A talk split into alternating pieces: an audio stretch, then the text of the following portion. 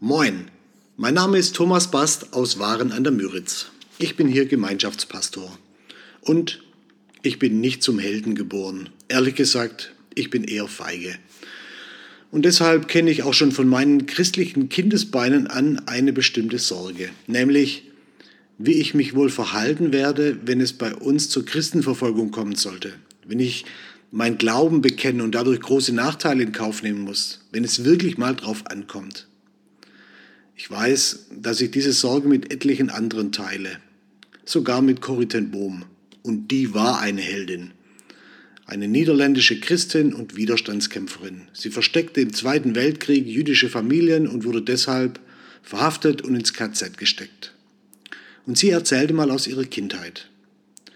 Als kleines Mädchen ging ich zu meinem Vater und sagte, Papa, ich fürchte, dass ich nie stark genug sein werde, um als Märtyrer für Jesus Christus zu sterben.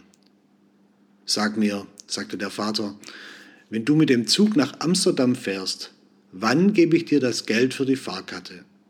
Drei Wochen vorher? Nein, Papa, du gibst mir das Geld für die Fahrkarte kurz bevor wir in den Zug steigen. Das ist richtig, sagte mein Vater. Und so ist es mit der Kraft Gottes. Unser Vater im Himmel weiß, wann du die Kraft brauchst um als Märtyrer für Jesus Christus zu sterben. Er wird dir alles zur rechten Zeit zur Verfügung stellen, was du brauchst. Okay, heute kannst du dir Online-Tickets schon Monate vorher kaufen, aber es ist klar, um was es geht.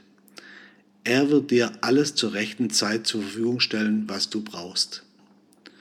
Genau das sagt auch Jesus im Bibelvers für den heutigen Tag aus dem Matthäusevangelium Kapitel 10, Vers 19.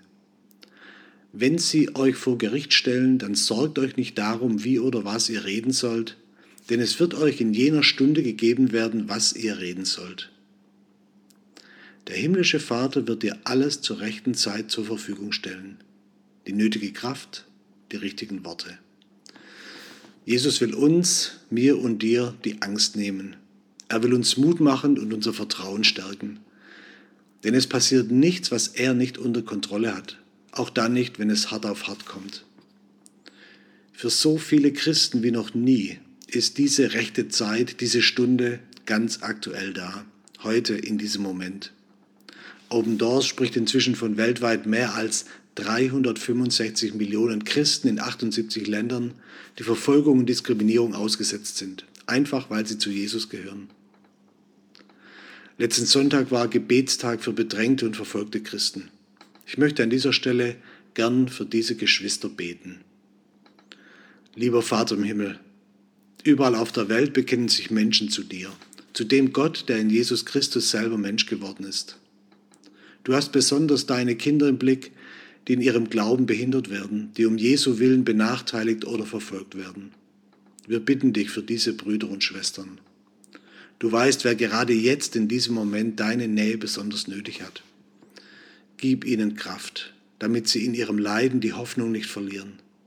Gib ihnen deine Worte in den Mund, damit sie dich vollmächtig bezeugen, in ihren Familien, ihrer Nachbarschaft und auch vor Behörden und Institutionen.